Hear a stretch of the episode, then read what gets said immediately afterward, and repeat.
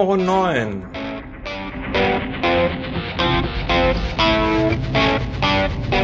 Bald zweistellig.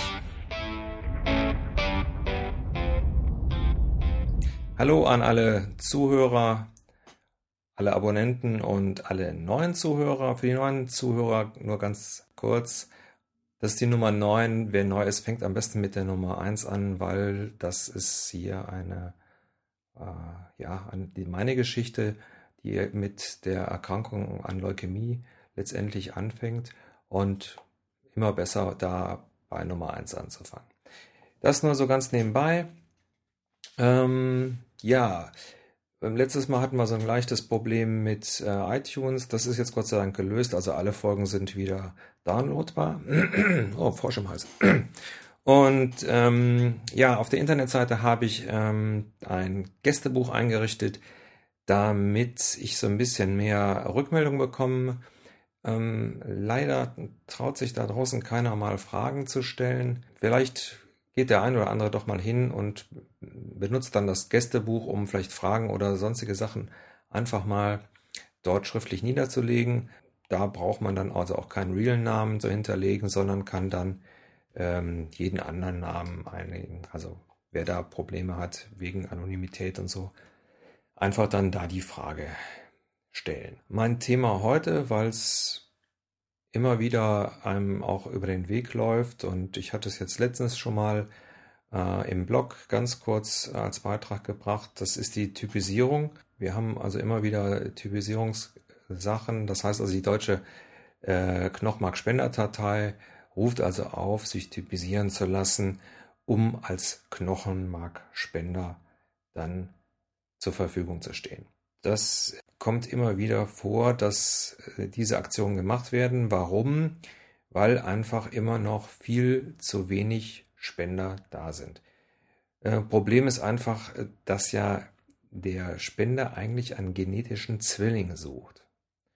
Und die Wahrscheinlichkeit äh, ist da einfach sehr gering. Also die, die Wahrscheinlichkeiten liegen da von 1 zu 20.000 bis 1 zu mehreren Millionen, dass also tatsächlich ähm, dann also auch dieser Zwilling gefunden wird, mit dem es dann möglich ist, äh, dass der an Leukämie Erkrankte die äh, Leukämie dadurch äh, ja, besiegen kann. Die Heilungschancen bei so einer Geschichte, also bei so einer äh, Transplantation, liegen zwischen 40 und 80 Prozent.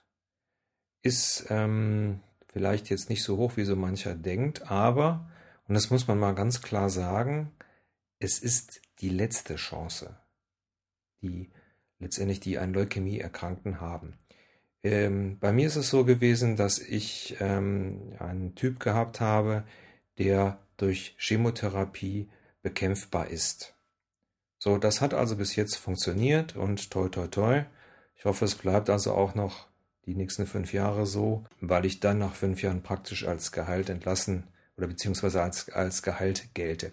Wäre das jetzt nicht so, würde es tatsächlich dazu kommen, dass ich also auch so eine Transplantation brauche.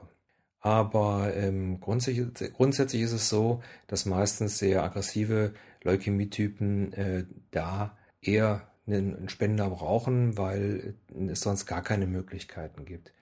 Das ähm, Traurige ist einfach, dass das sehr, sehr häufig einfach auch bei Kindern vorkommt. Also ich bin ja jetzt mit 48 schon gesetzteres Alter, aber wenn dann äh, Kinder äh, zwischen vier und acht oder noch jünger ähm, sowas haben, dann ist das so eine, finde ich immer sehr dramatische Sache.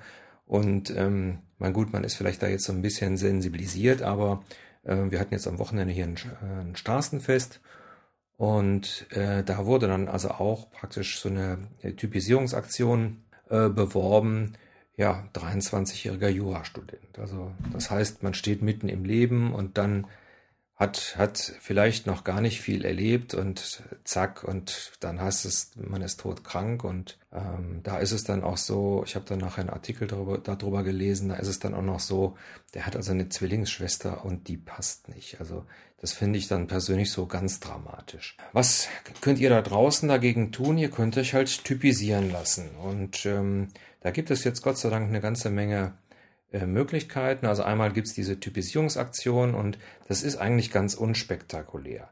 Ähm, es wird nur ein bisschen Blut abgenommen und das war's erstmal. Das Blut wird dann halt untersucht. Ihr müsst natürlich dann Einverständniserklärung abgeben und ähm, werdet dann dort als äh, Spender registriert. Das ist die eine Möglichkeit. Das geht also über diese Typisierungsgeschichte. Das kann man übrigens auch äh, in den meisten Unikliniken. Das läuft dann nicht über die deutsche Knochenmarkspender-Datei, sondern über die zentrale Knochenmarkspender-Registerstelle. So heißt das. Zentrales Knochenmarkspender-Register. So. Ähm, das geht also auch bei den Unikliniken. Das Schöne ist, dass da tatsächlich alle miteinander an einem Strang ziehen und diese ganzen Dateien dann äh, sich untereinander austauschen. Das heißt also auch, es könnte immer auch sein, dass ähm, ihr einem Patienten irgendwo in Übersee hilft. Oder genauso ist es also auch, dass es sein kann, dass äh, einem Patienten hier in Deutschland äh, ein Spender äh, Knochenmarkspende bekommt aus den Vereinigten Staaten oder Kanada oder so. Also wie gesagt, die eine Möglichkeit ist übers Blut und die andere Geschichte, und das finde ich also so, das ist wirklich so einfach. Also ähm, wer jetzt so sagt, ah, so mit Nadeln und Blut abnehmen, da habe ich es nicht so. Da gibt es also jetzt die Möglichkeit, ähm, die Typisierung über so ein Typisierungsset zu machen. Ich habe also Bilder davon gemacht, damit ihr äh, seht, wie das aussieht. Wir sind also unter dem Podcast auf, auf der Seite drauf. Ähm, das ist dann praktisch so, dass ihr man hat es im Fernsehen schon mindestens tausendmal gesehen bei CSI und anderen Sachen. Man geht mit einem Wattestäbchen praktisch in seine Backentasche, dreht das so ein bisschen und damit kann man sich dann typisieren lassen. Link dazu findet ihr auch unter dem, äh, unter dem Podcast und unter den Bildern. Das ist also die einfachste Möglichkeit. Das heißt also, man braucht wirklich nur einen ganz kleinen äh, Zeitaufwand und kann sich dann dort als Spender ähm, registrieren lassen. Also es wird also auch alles nochmal genauestens erklärt und wie gesagt, es ist auch äh, wirklich ganz problemlos. Dann habt ihr euch dann registriert, was passiert dann? Wahrscheinlich erstmal ganz lange gar nichts und äh, es kann auch sein, dass ihr als Spender nie in Frage kommt. Weil, wie gesagt, es wird ja ein genetischer Zwilling gesucht. So, und ähm, ja, sollte es so sein, dass ihr irgendjemanden spenden könnt, dann setzt man sich mit euch in Verbindung und wird also dann auch natürlich A nochmal ein beratendes Gespräch führen, aber auch nochmal den Gesundheitszustand abfragen. Wir haben es im Bekanntenkreis gehabt, äh, wo jemand äh, sich als Knochenmarkspender bereitgestellt hat, schon vor Jahren, und ähm, der aber ja im Laufe der Zeit selber äh, nicht sehr gesund war und weil der ein bestimmtes Medikament äh, nehmen musste, dann tatsächlich zwar von den Daten äh, gepasst hätte, aber dann aufgrund des Gesundheitszustandes tatsächlich als Spender nicht mehr in Frage kommt. Also das wird also auch dann, bevor das überhaupt losgeht mit der Spenderei, wird das auch alles nochmal äh, abgecheckt. Also da braucht man sich wirklich keine Sorgen machen.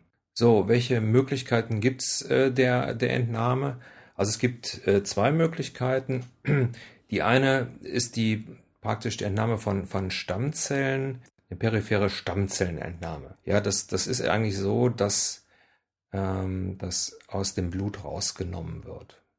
Ist also dann eine Sache, ich will nicht sagen wie eine Blutwäsche, ähm, aber so ähnlich. Ist also ein Verfahren, das also schon seit 1988 angewandt wird und bei äh, ja bei Spenden für, für Knochenmark erst seit äh, 1996. Gibt es also so eigentlich keine, keine Nebenwirkung und ähm, ist also eine Möglichkeit. Die andere Möglichkeit ist also die äh, Entnahmen des Knochenmarks.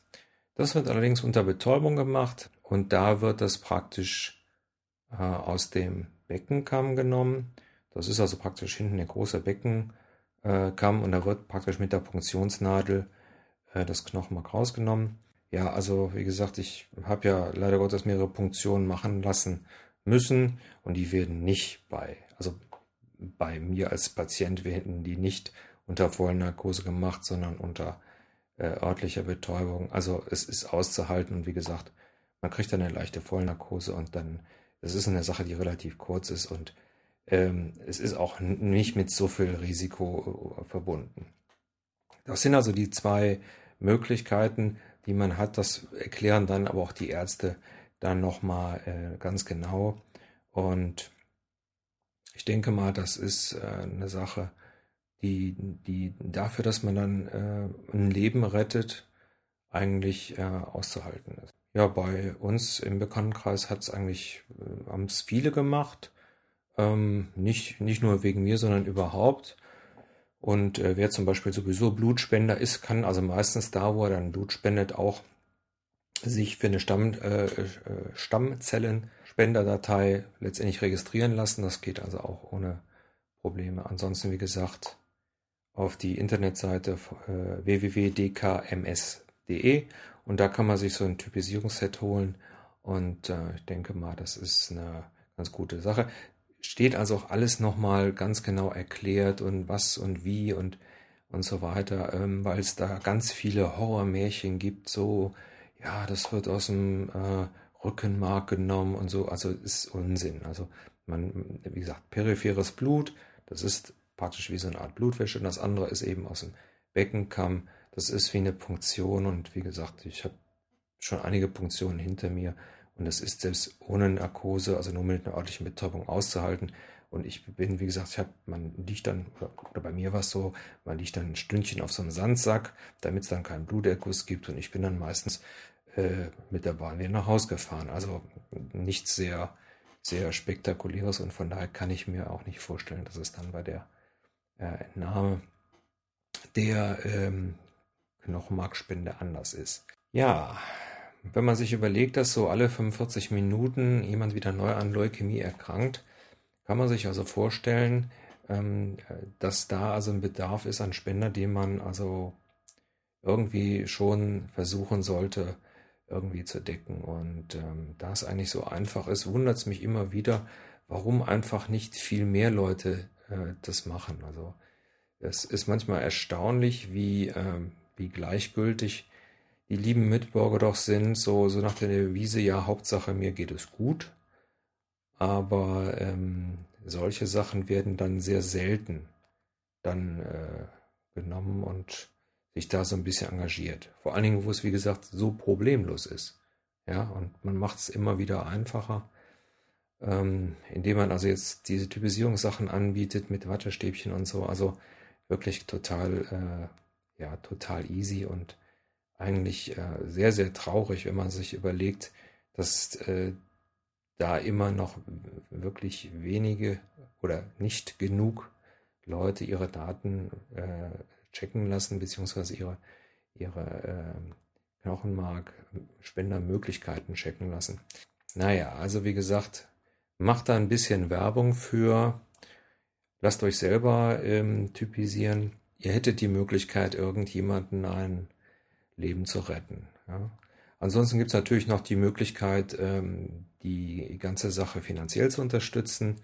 Äh, man muss natürlich sagen, dass ähm, äh, diese ganzen Sachen, also dieses Testen allein kostet 50 Euro.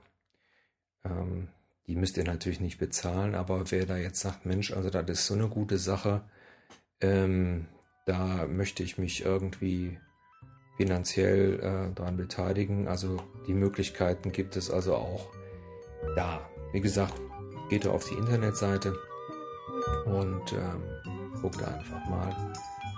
Ich denke mal, Nie war es einfacher, ein Leben zu retten. Bis nächstes Mal. Und nicht vergessen, bunt ist das Leben und Granaten stark.